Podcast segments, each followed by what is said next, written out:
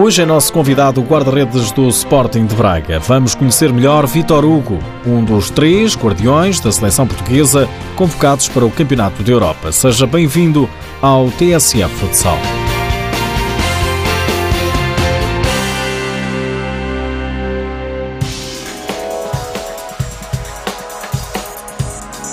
Um dia ao TSA Futsal, uma das figuras do futsal do Braga, Felipe Peixoto, após terminar a carreira, disse que os dois melhores guarda-redes portugueses eram João Benedito e Vitor não sei, agora, agora fiquei.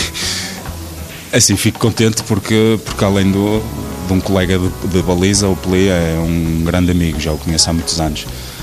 E uh, em termos de referência, eu concordo com ele, o João também é uma referência minha mas, mas nunca pensei que fosse uma nunca pensei que fosse uma referência do, do Peli. Mas fico, fico contente, fico contente e recebi essa notícia com agrado, como é lógico. Vitor Hugo tem 35 anos, é guarda-redes do Sporting de Braga há quatro temporadas e não é a idade que lhe tira a ambição. Não, eu acho que posso dar mais. Tive agora esta pausazinha de um, de um ano para recarregar baterias, mas não, posso, posso dar mais. E se tiver que pendurar as luvas, aos 40 anos, assim será. Sim, depende. Depende das lesões, depende, depende de muita coisa. Eu sou um atleta que me, que me cuido, fora, fora do, do futsal cuido-me e tenho, tenho cuidados com a alimentação e isso.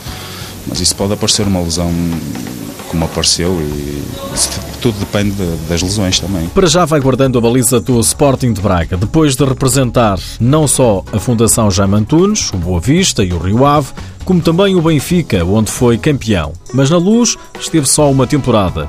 Andam os grandes clubes distraídos? Eu saí da Fundação Jorge Antunes para, para o Benfica, mas como é lógico, qualquer jogador ambiciona chegar ao, ao topo, não é?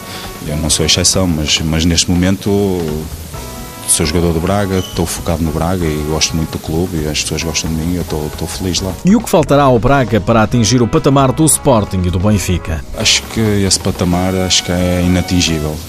O Benfica e o Sporting são clubes à parte digamos assim. O futsal, o futsal do Sporting, o futsal do Benfica investem muito na modalidade, isso, isso claro tem os melhores jogadores à disposição, isso claro faz diferença no, nos jogos. O Braga não tem essas condições e andamos ali a morder-lhes os calganhares, que é esse o nosso papel, digamos assim. Vitor Hugo está a fazer uma boa época no Sporting de Braga. Exibições que permitem ao guarda-redes continuar a merecer a confiança do selecionador nacional Jorge Braz. Bebé e André Souza são os outros guarda-redes da seleção com quem Vitor Hugo garante ter uma boa relação. Saudável.